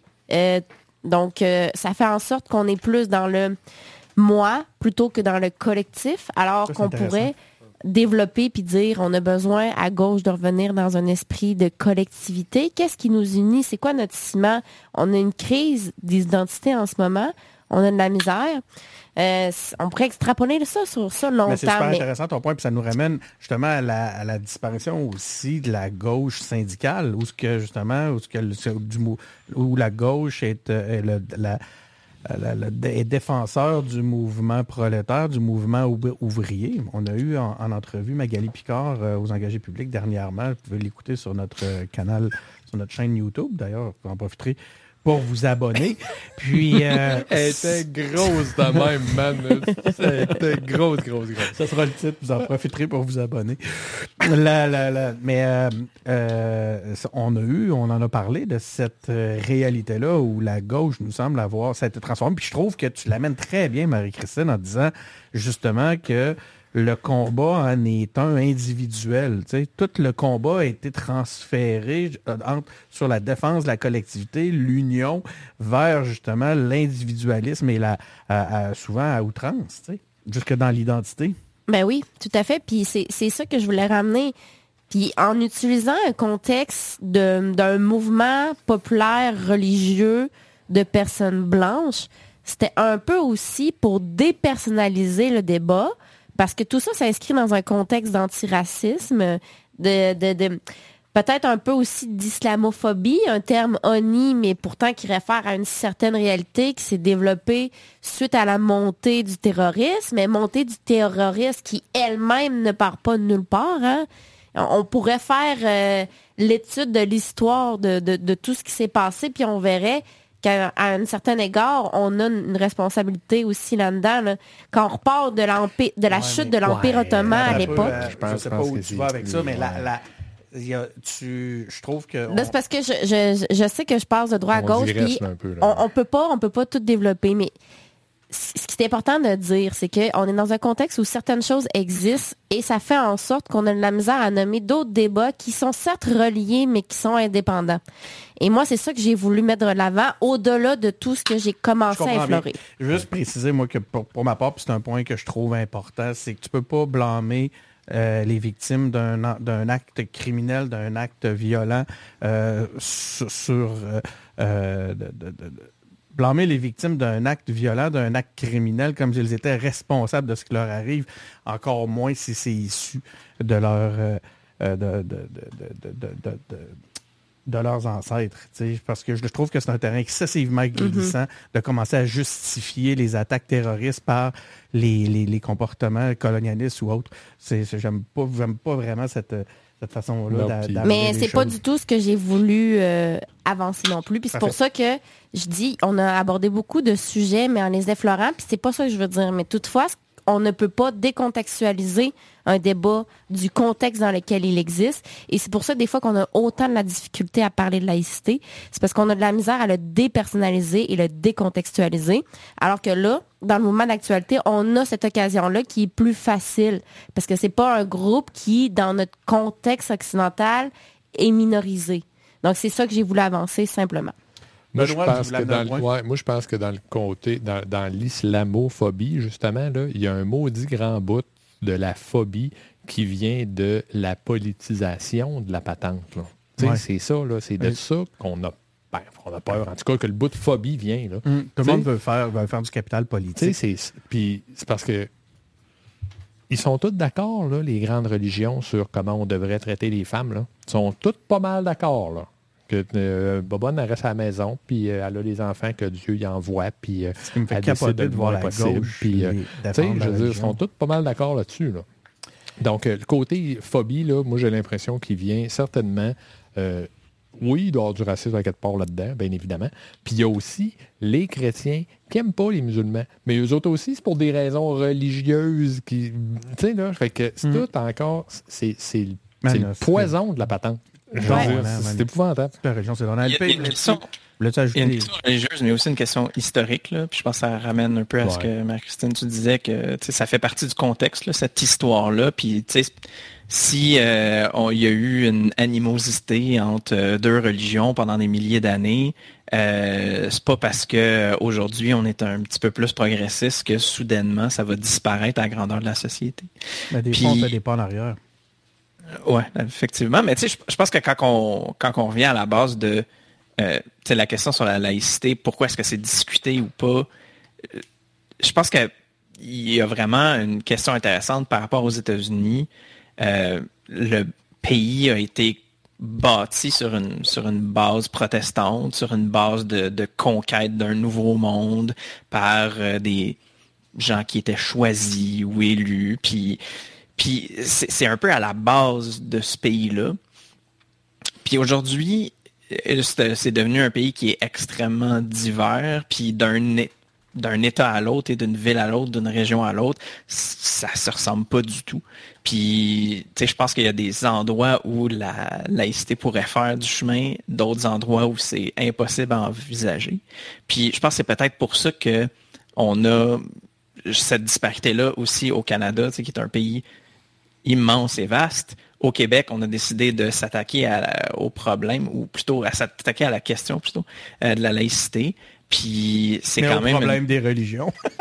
ben, au problème de la laïcité. Là, mais, euh, je, pense que c'est quand même, quand tu regardes le, Québec ou, ou, la France ou plusieurs pays en Europe, puis même à travers le monde, en Turquie, etc., euh, c'est une question qui est discutée, c'est une question qui a, qui a place dans la, dans la, dans la, sphère publique.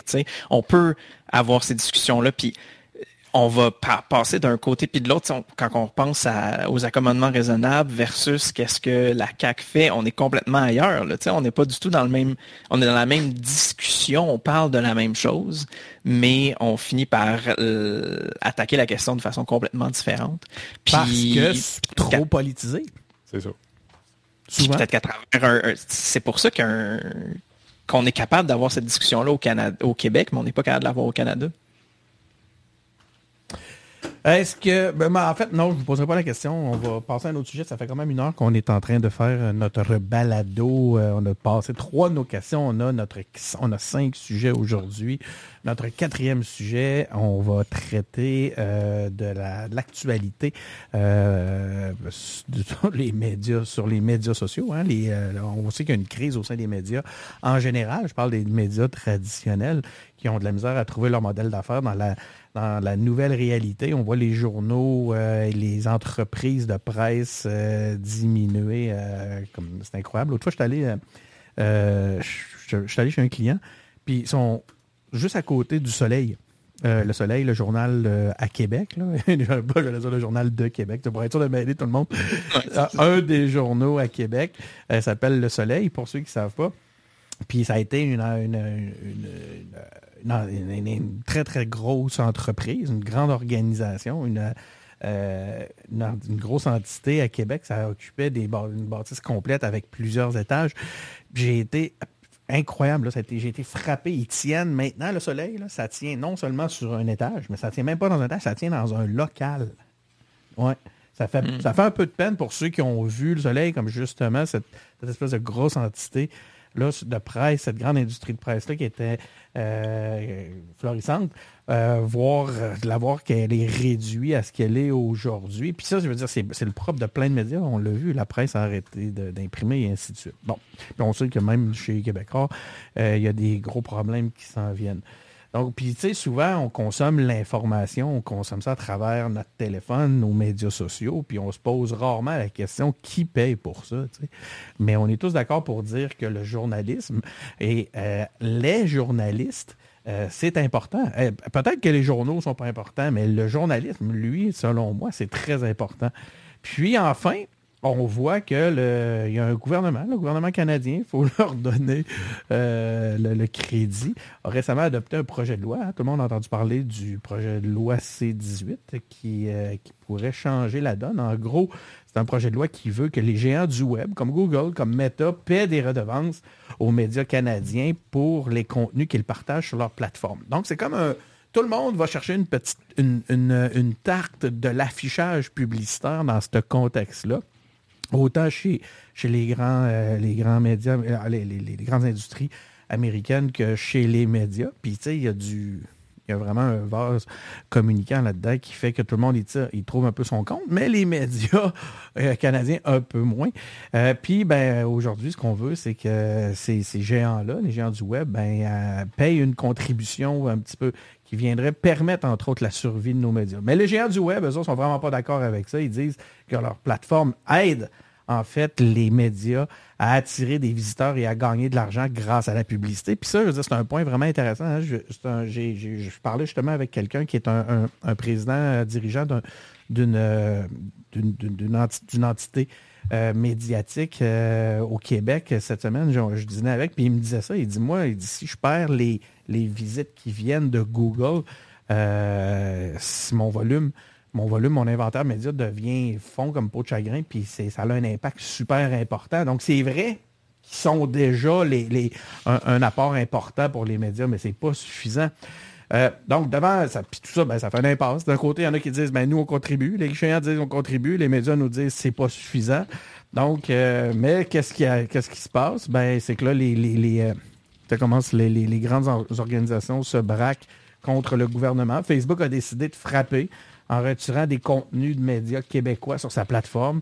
Euh, alors que de l'autre côté, on voit que des gouvernements comme des, municipalités, euh, des gouvernements provinciaux, le gouvernement fédéral qui a cessé ou qui a diminué ses achats médias sur Facebook. Donc, on est en train de vivre un- comment on dit ça, un, un combat, un, bras de force. fer. Un bras de fer, merci beaucoup, c'est l'expression que je cherchais euh, dans ce contexte-là, puis on va voir où ça va nous amener. Moi, personnellement, ce que j'en pense, c'est qu'on ne peut pas constamment marcher sur une jambe cassée. Il faut un jour qu'on arrête, puis qu'on mette un plâtre, puis qu'on reste immobile. C'est peut-être cette immobilité-là qu'on vit actuellement qui fait que les collectivités commencent à démontrer à, ces grandes organisations-là qu'elles peuvent se tenir debout et qu'elles peuvent avoir un rapport de force contre l'industrie. Donc, c'est le peuple contre l'industrie. Donc, euh, alors, qui a raison? Hein? Euh, comment ça va finir tout ça? Qu'est-ce que ça signifie pour les utilisateurs? Qu'est-ce que ça signifie pour l'avenir de l'information au Canada? On t'écoute, LP. c'est vraiment chiant, tu sais. Grosse intro de deux heures, tu sais, puis après ça, on t'écoute LP. Non, mais vas-y, LP, commence avec... euh, est-ce que- Qu'est-ce que ça t'inspire, euh, ce, ce sujet-là? Euh, Je pense que pour une fois, je vais euh, citer Trudeau de façon sérieuse. Euh, il a dit on va pas se laisser intimider par des milliardaires américains qui veulent nuire à notre démocratie. Penses qu'il était sérieux quand il a dit ça? Il pensait-tu? J'espère que oui, parce qu'ils tiennent leur bout de bâton. Fait que, Ouais. Je veux dire, Ah, mais Pour moi, c'est- oui. quoi, LP? Puis- Je suis vraiment d'accord. Moi aussi, là, Oh. je trouve que Trudeau a eu raison là-dessus. À un moment donné, il faut pas se laisser intimider. Hey, je sais pas si vous avez vu, mais tu sais, c'est... Mais Meta, là, qui est rendu la maison mère de Facebook, a aussi Instagram. hein. Là, c'est la grosse campagne publicitaire là, contre ce projet de loi-là. Ils ont rien compris. On ne reçoit pas de, de, de dividendes de eux. On fait donc pitié. Hey, c'est aberrant, absolument aberrant. Puis- là, maintenant, Meta s'est rendu, euh, bon, Facebook, Instagram, puis là, ils viennent de partir. Thread. Threads, qui est en compétition avec euh, X, ou, euh, Anciennement Twitter. Je pense qu'il y a quelqu'un qui voulait justement parler de cette, de, de- de- de cette confusion-là, mais peu importe.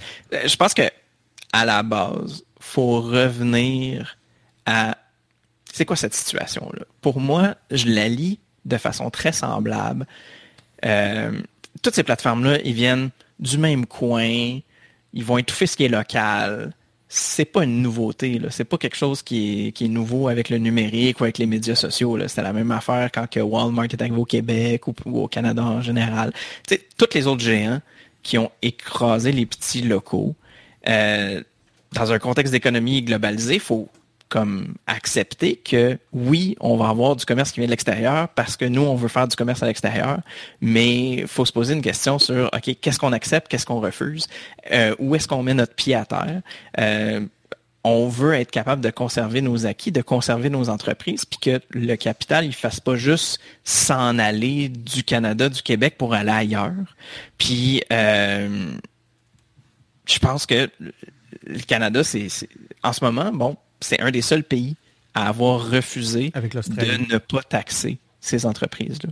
Euh, dernièrement, là, euh, il y avait une réunion, euh, je pense, en Inde, où au-dessus de 50 pays se, sont rencontrés pour poser la question, de, bon, pour travailler sur ce point-là. Puis ils voulaient dire, OK, on va attendre jusqu'en 2025 pour tous ensemble monter une taxe, puis que ça soit cohérent.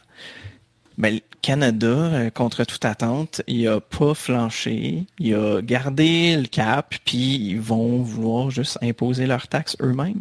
Puis je pense que c'est extrêmement louable parce que c'est bien beau la coopération internationale, mais ça prend dans le manche. faut arrêter de niaiser. Puis si on embarque dans la négociation, ça se passera pas en On aura 2025, été des ça va se passer en précurseurs dans ce 2030, ça va se passer en contexte-là. 2040. Meta n'existera plus, aura plus cette forme-là, etc. Fait que c'est juste kicker la canne plus loin puis jamais l'adresser.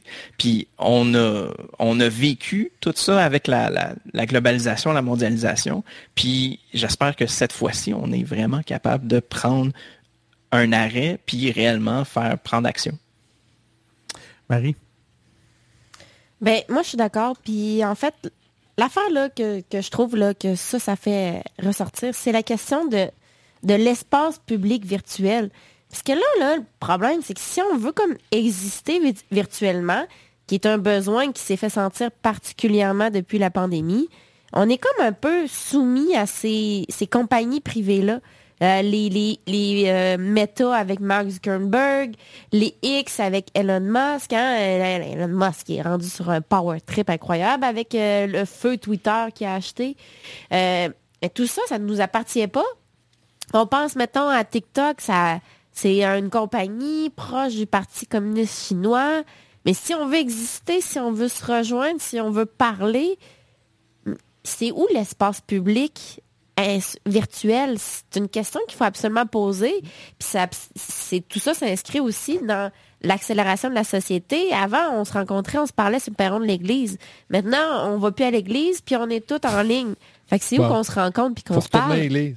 Ben, là, t'es pour la laïcité ou contre la laïcité? je- là? Moi, je suis pour la laïcité. Tu peux aller à l'église si tu veux, mais avant, culturellement, c'est là qu'on jasait. Mhm. C'était important, ça faisait notre collectivité. Mais maintenant qu'on est athée, maintenant qu'on on a des... euh, on n'est plus religieux.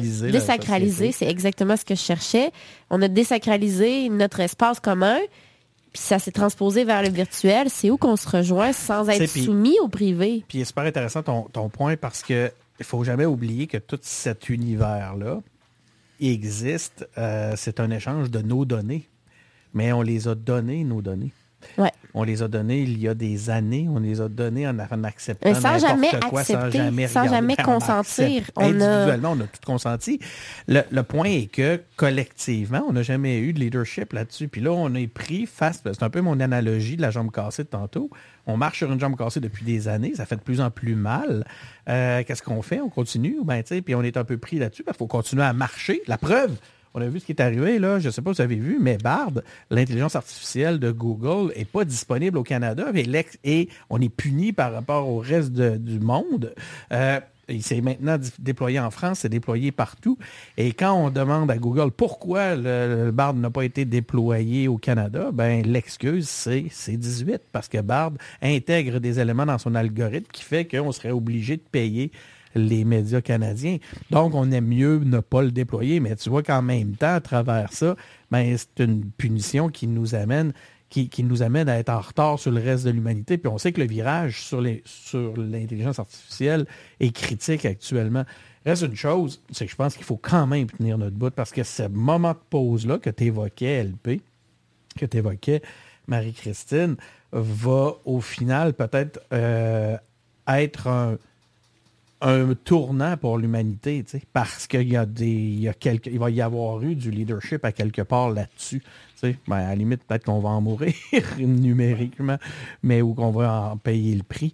Mais je pense qu'il faut quand même que les collectivités restent debout devant les grandes organisations. Benoît? Rien rien d'intelligent à ajouter, à part que en voyant comment euh, Elon Musk puis euh, l'autre, le Zuckerberg, gèrent leurs affaires, là, le commentaire que je me suis fait, c'est faut être fait fort en crise. Quand tu deviens riche et puissant, là, pour pas virer sur le top, il faut être, faut être fait fort en calvaire. Hey, suis se battre dans une tellement cage. d'accord. Ben, c'est ça, hein? Ça, il faut, faut le mentionner quand même, ils vont se battre dans une cage. Pas, là, c'est- mais... Ils n'ont pas d'amis, ces GSP, gens-là. Là, GSP, Georges Saint-Pierre, là, le, le Québécois, là, Ouais. Il va, va coacher Elon Musk. Non, ils coachent Hey! déjà, là, il, a déjà. Il semblerait qu'ils ont déjà eu des, des- des périodes de- d'entraînement ensemble. Oui, mais, mais Mais lui, je pense pas que ça là, va arriver. depuis Batman se 9, réveille. là, oublie ça, là, c'est la déchéance du célèbre Québécois. Là. En tout cas, c'est mon avis. là. Un peu, euh, moi aussi, il me déçoit un petit peu, là, mais écoute, je- on va là, on vient de. on- là, je vais me faire, on va recevoir du hate en tabarnouche. No hate, no hate. Il y a, il y a- il y a s'attaque le doigt. Il y a le doigt. Il y a le doigt. Ouais, a le doigt.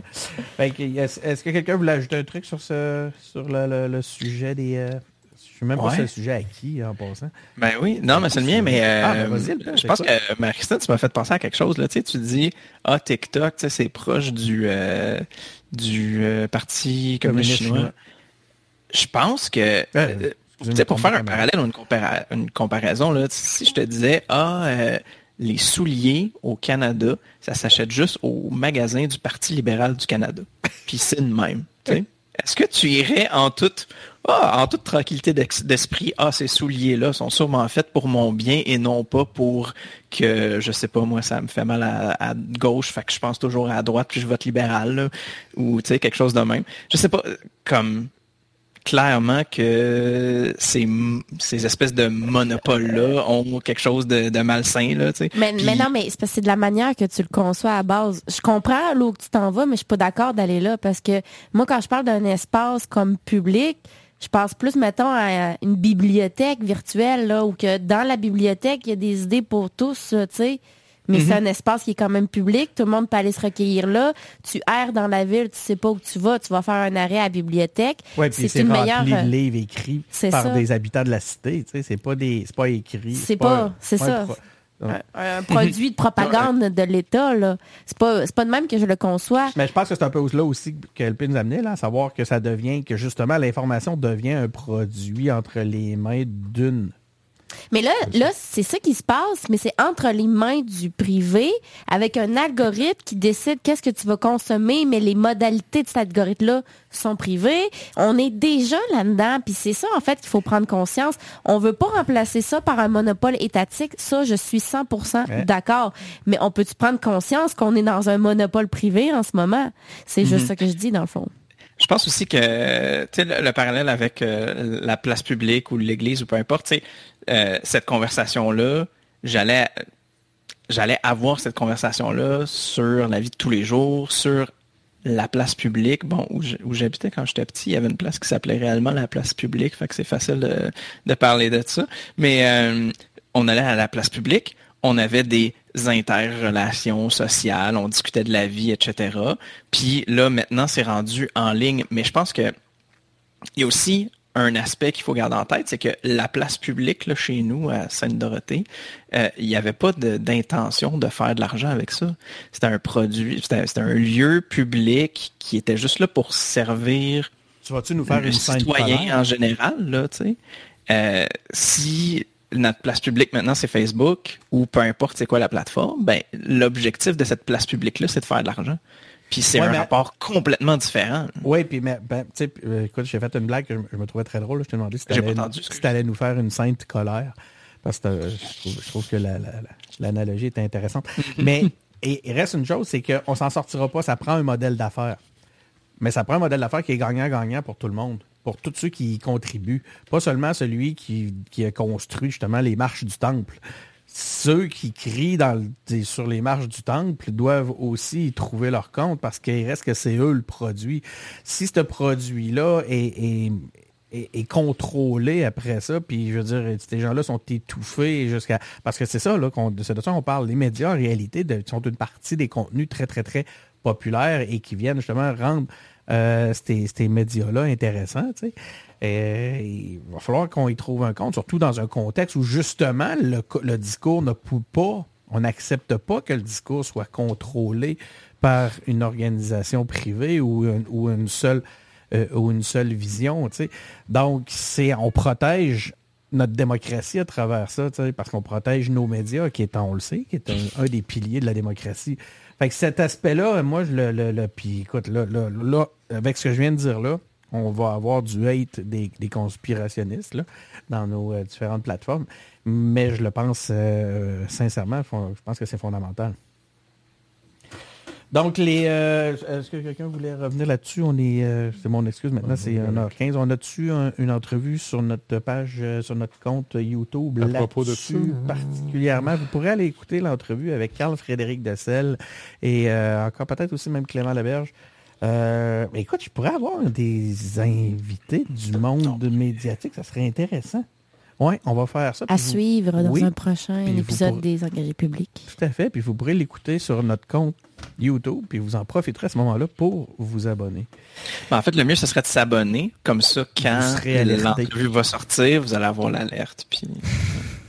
Après 1h18 de balado, s'il y a encore des gens à l'écoute qui ne se sont pas abonnés à notre chaîne, faites-le.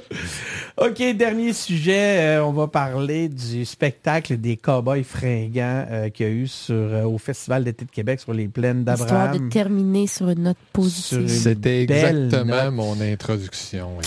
Tu Après me la- voles mon affaire. après un vol qualifié de Marie-Christine et après la performance époustouflante de- du groupe, qui ont réussi à rassembler plus de 80 000 personnes euh, qui sont venues partager la passion, l'énergie euh, du groupe. Euh, ils ont même réussi à faire verser quelques larmes à Benoît Tardy. Puis ça, mais c'est pas peu de choses. Benoît, on t'écoute, c'est ton sujet. Ben, c'est ça. Moi, je voulais, justement, on parle tout le temps d'affaires qui sont pas toujours drôles. Là, j'avais envie qu'on parle de quelque chose de, somme toute, positif. C'est pas drôle dans son ensemble. Là. Je vous raconterai pas tout le profil du chanteur, etc. Vous chercherez sur YouTube, euh, vous chercherez sur notre chaîne YouTube, vous chercherez sur Google, vous allez savoir ce qui se passe. Mais vraiment, il s'est passé quelque chose ce soir-là. Il y a eu un événement. Moi, j'ai assisté à plusieurs concerts dans ma vie, là, puis je suis plus vieux que la plupart des gens ici. Puis euh, c'est vraiment, il, il s'est passé de quoi ce soir-là. Là. C'est le genre de choses où, dans 10 ans, les gens vont dire Hey, moi, j'étais assez plein en J'étais là. 2023. là. J'ai vu les Cowboys ce soir-là. C'était c'était vraiment hot. Là. Tout a pris une tournure différente. Euh, les chansons qui habituellement sont plutôt politiques. Là, de Ça changeait le sens. Là. Tu sais, ils ont commencé ça avec la chanson Ici-bas, là, regarde. Alors que tout s'envole avec le temps, malgré la mort, celle qui frappe et nous fait pleurer, ou bien celle qui, un jour, tôt ou tard, nous fauchera, je m'accroche les pieds ici-bas. Ça donnait le ton en calvase, là. Je te dis que fallait être fait fort, là, pour pas pleurer. J'ai pas pleuré, mais tu sais, tu viens, là, que... Avec le moton. là. Colline, là, tu te dis 5, 6 boîtes. Il se passe quelque chose ici, là. Puis tout le monde, là, puis là, il y avait des gens, moi, comme je... je- je- moi, je suis trop. Il y, avait, il y avait Robert Charlebois aussi, avant, là, qui était tout à fait cool aussi.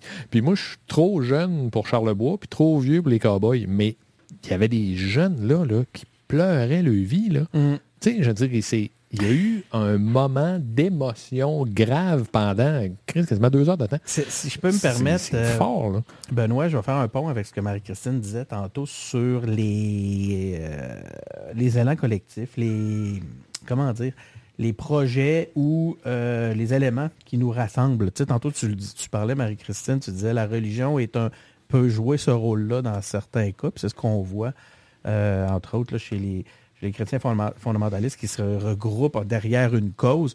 Mais on a un peu ce feeling-là. hein. On a vu des gens. Moi, j'ai cette journée-là, j'étais dans le. Imaginez-vous, je prends l'autobus. Moi, je fais ça. Moi, je prends l'autobus. Puis. euh, Puis il le dit à tout le monde quand tu prends l'autobus. Une ou deux fois par année.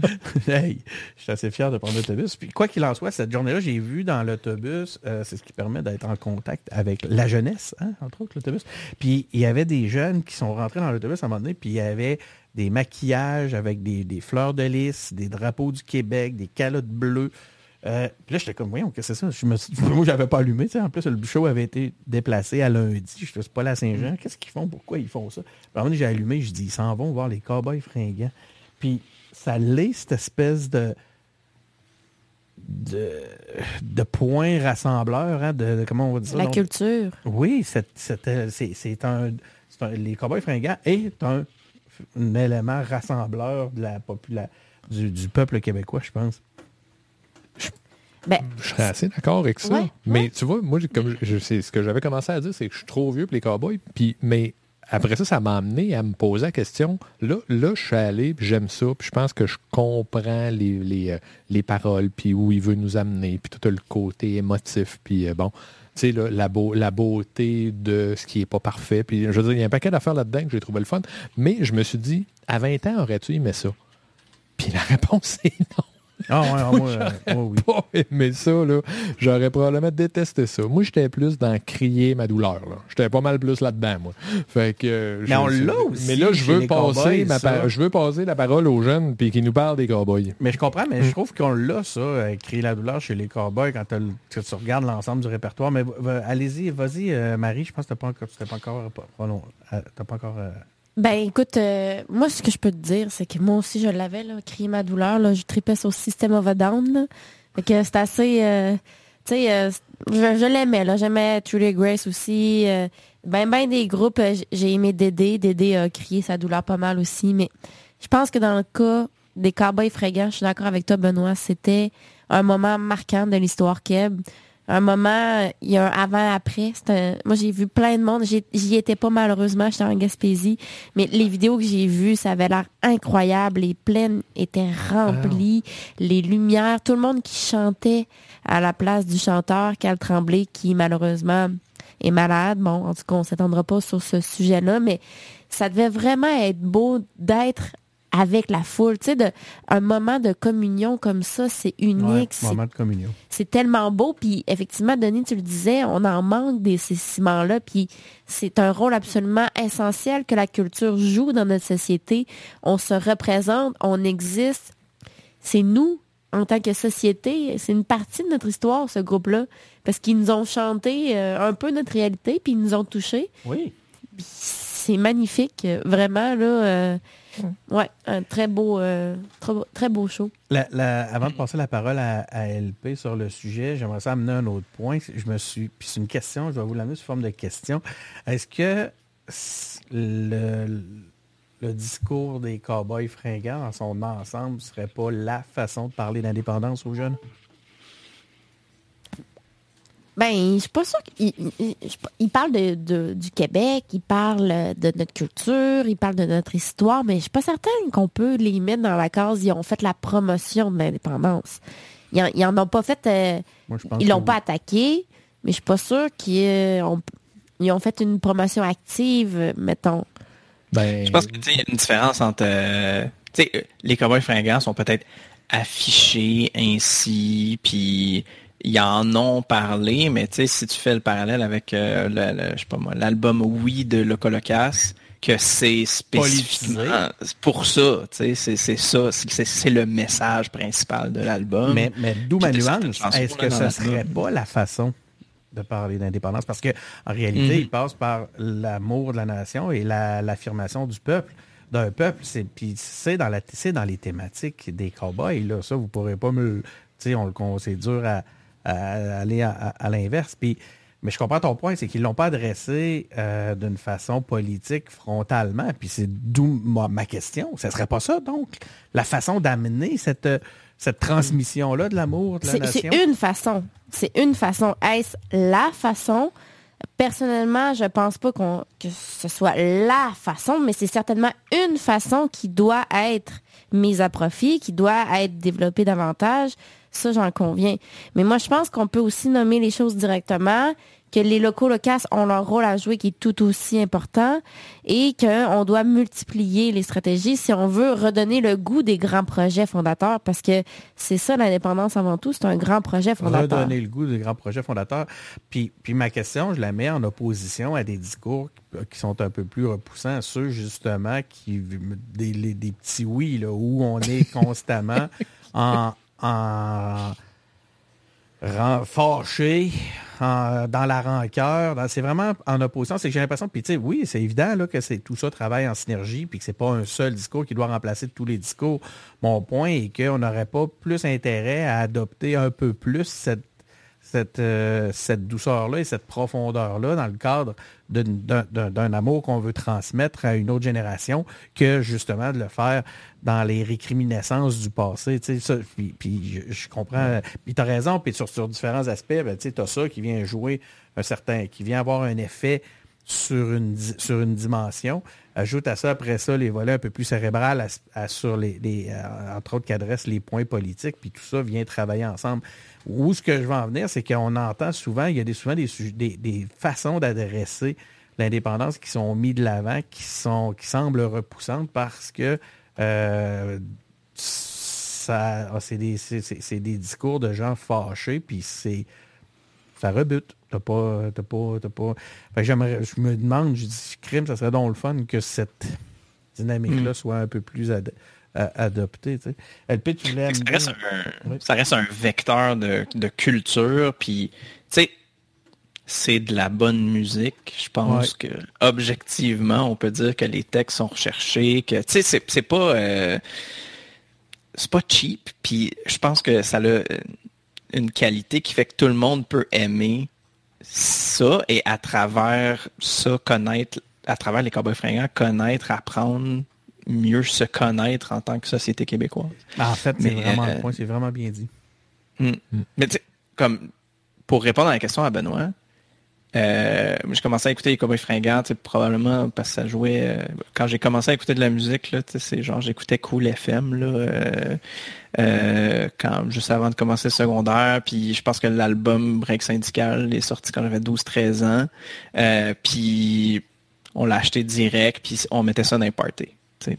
Fait que c'était vraiment central dans, dans ma vie d'adolescent depuis le début. Puis chanter euh, en berne avec tous mes amis, c'était quelque chose qu'on faisait de façon quotidienne ou hebdomadaire. je dirais que oui, ça l'a toujours été dans ma vie, puis ça a toujours été important dans ma vie d'avoir euh, ce- ce- cette réalité-là, puis cette transmission de culture-là. Puis ça fait quand même plusieurs années, justement, là, depuis 2000, je sais pas, le début des années 2000, ou euh, la fin des années 90, que les Cowboys fringants sortent des tunes. Fait que ça a quand même suivi toute une génération, puis la société québécoise en général depuis, c'est quoi, 25 ans quasiment maintenant.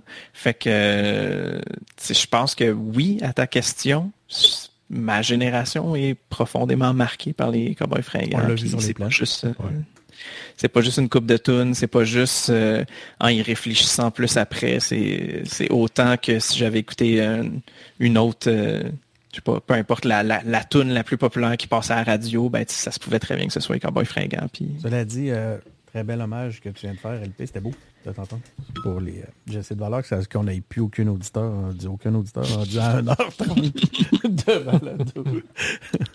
C'était vraiment un beau propos. On va essayer de le, de le mettre de l'avant dans les, euh, dans les cut down. Euh, ben voilà, écoute, euh, c'était une façon de. avait-tu un point important que quelqu'un aurait voulu amener avant qu'on quitte? Parce que sinon, je vais euh, y aller des. Moi, j'ai un point absolument fondamental à Go, mentionner go, go. ici. Puis j'espère que ça va être mis de l'avant dans le coupage. On est tous habillés pareil. On, on est tous en noir avec des lunettes. Donc euh, voilà, l'uniforme des engagés publics a officiellement été déterminé. Jeans, Ok. t-shirt noir, lunettes. Donc, merci beaucoup euh, d'avoir été à l'écoute. Hey, sais-tu quoi? J'ai envie de lancer un concours. Mais là, c'est pas le moment d'en parler parce que comme il n'y a plus d'auditeurs. Encore du maudit bacon de dinde. on donne du bacon de dinde à ceux parmi les abonnés de notre chaîne YouTube. Donc, si vous voulez gagner le, sachet de bacon de dinde, il faut que vous soyez abonné. Non, mais c'est pour vrai, euh, je, fais des blagues, mais la, la, la- ben, c'est vrai que c'était un beau moment, le moment du, du tirage du sachet de bacon de dinde, parce que oui, c'est arrivé, Marie-Christine. je sais Oui, c'est si- ça. Je pense qu'il n'y a pas beaucoup de monde qui sont au courant. Eh ben, Il y a un épisode où on a fait tirer un, un, un- un- puis je suis allé le porter à la- au gagnant. Euh, mais euh, non, c'est ça, c'est une façon d'en discuter un peu avec vous. On devrait faire ça, on devrait faire un concours. Abonnez, on fait un concours euh, où on va faire tirer, je sais pas moi, des t-shirts, euh, euh, puis des, des posters des engagés publics, puis euh, oui, du, du- du bacon de dinde euh, à- à- parmi les abonnés euh, au compte YouTube. Fait que je vais, je vais euh, rester à l'écoute. Euh, Je vais euh, vous revenir avec ça. Je, je vais, je vais structurer cet aspect-là euh, dans les prochains jours. Puis on va faire euh, des communications officielles là-dessus. Euh, ça devrait être cool. Sinon, ben merci beaucoup d'avoir Denis, été. Je pensais à ça. euh, je, pense- je pensais à prendre mon permis pour aller à la chasse à la dinde sauvage. Là, fait que peut-être qu'on a un faire. projet là, pour, euh, pour envoyer du, Du bacon de dinde. du bacon de dinde brandé et engagé public. Là, Mais nous autres, on, on veut du bacon de dinde qui est un produit, pas du bacon de dinde qu'on le sait qui a été tué. on veut celui qui est dans le plastique. Là, on veut pas. on veut pas. On ne veut pas penser à la mort d'un animal. non, écoutez, c'est euh, merci euh, de- pour ta contribution, LP. Ça va être avec bonheur qu'on va euh, accepter ton bacon de dinde. Merci euh, tout le monde d'avoir été à l'écoute. Euh, c'est Denis Martel qui est au micro. J'étais en compagnie ce soir euh, de Benoît Tardy. Merci beaucoup Benoît d'avoir été avec nous. Toujours un plaisir. Nous étions aussi en compagnie de Marie-Christine Lamontagne. Merci beaucoup Marie-Christine encore une fois. c'est le plaisir et pour moi. Et évidemment avec LP, le chasseur de euh, dinde sauvage, Pour fournir le bacon. pour fournir le bacon et défendre son couch. Faut pas l'oublier. Donc, merci d'avoir été à l'écoute pour ceux qui comprennent les mimes québécois. Euh, C'était, de- pour ma part, ben, c'est Denis Martel. Euh, je suis euh, content d'avoir été avec vous. Merci encore une fois d'avoir été à l'écoute. Euh, vous pouvez nous écouter sur toutes les plateformes possibles et imaginables, mais surtout sur Benoît. YouTube. Voilà. Et on se retrouve pour un prochain épisode.